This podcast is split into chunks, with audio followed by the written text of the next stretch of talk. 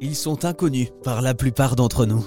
Ils sont pourtant apparus il y a plusieurs centaines de millions d'années sur la planète Terre et continuent d'évoluer dans la plus grande discrétion dans les profondeurs de nos océans. Vous avez l'impression de ne les avoir jamais vus, jamais croisés, jamais même soupçonné leur existence. Et pourtant, vous allez vraiment avoir l'impression de les toucher du bout du doigt. En ce moment, la Grande Galerie de l'Évolution de Paris propose une exposition magique en réalité virtuelle sur les foraminifères, petits organismes qui peuplent les fonds marins. Ils sont essentiels pour la biodiversité. Et pour nous en parler, Stéphanie Targui, chef de projet de l'exposition en réalité virtuelle La plage de sable étoilé. Alors c'est une véritable œuvre hein, qu'on peut voir euh, cette exposition en réalité virtuelle, euh, Stéphanie.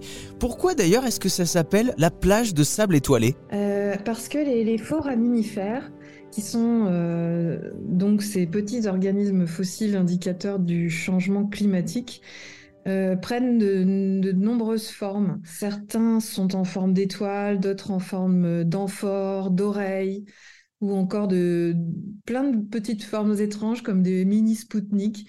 Et d'ailleurs, ils forment des plages, notamment au Japon, l'île de Taketomi. Et cette plage, justement, euh, fait l'objet d'un conte, d'un mythe au Japon. Et est, euh, elle est appelée euh, la plage de sable étoilé. Et c'est donc ce récit, à la fois de ce mythe ancestral au Japon et euh, du rôle euh, en tant qu'organisme biologique des foraminifères que nous racontons euh, dans l'expérience. C'est vrai que c'est des organismes qui sont très peu connus hein, du grand public, mais qui sont vraiment indicateurs du changement climatique, qui sont aussi très importants dans la biodiversité marine et sous-marine.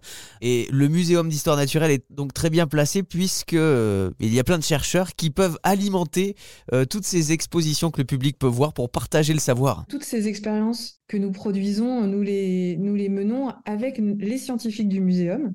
Le muséum compte 500 chercheurs qui travaillent sur tous les sujets de l'histoire de la nature euh, et, aujourd'hui, finalement, quand on est capable de nommer une fleur, un arbre, un animal, on, on l'ignore souvent, mais c'est parce que les muséums du monde entier décrivent le vivant et le non-vivant, en tout cas décrivent le monde naturel, et ils nomment les espèces.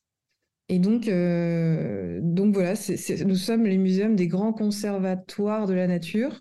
Et, la réalité virtuelle aujourd'hui nous permet de raconter l'histoire de la nature, l'histoire naturelle autrement. Alors là, il ne s'agit pas que d'une expérience hein, en réalité virtuelle. C'est un documentaire où on apprend des choses, mais pas que. C'est aussi un film en fait qui a été euh, d'ailleurs sélectionné à Cannes. C'est effectivement euh, une expérience en réalité virtuelle qui a été sélectionnée dans la section réalité virtuelle du Festival de Cannes. Tout comme d'ailleurs euh, elle a été sélectionnée à la Mostra de Venise. C'est-à-dire qu'aujourd'hui, les grands festivals de cinéma que sont Cannes et Venise ouvrent depuis quelques années euh, des sections euh, de réalité virtuelle.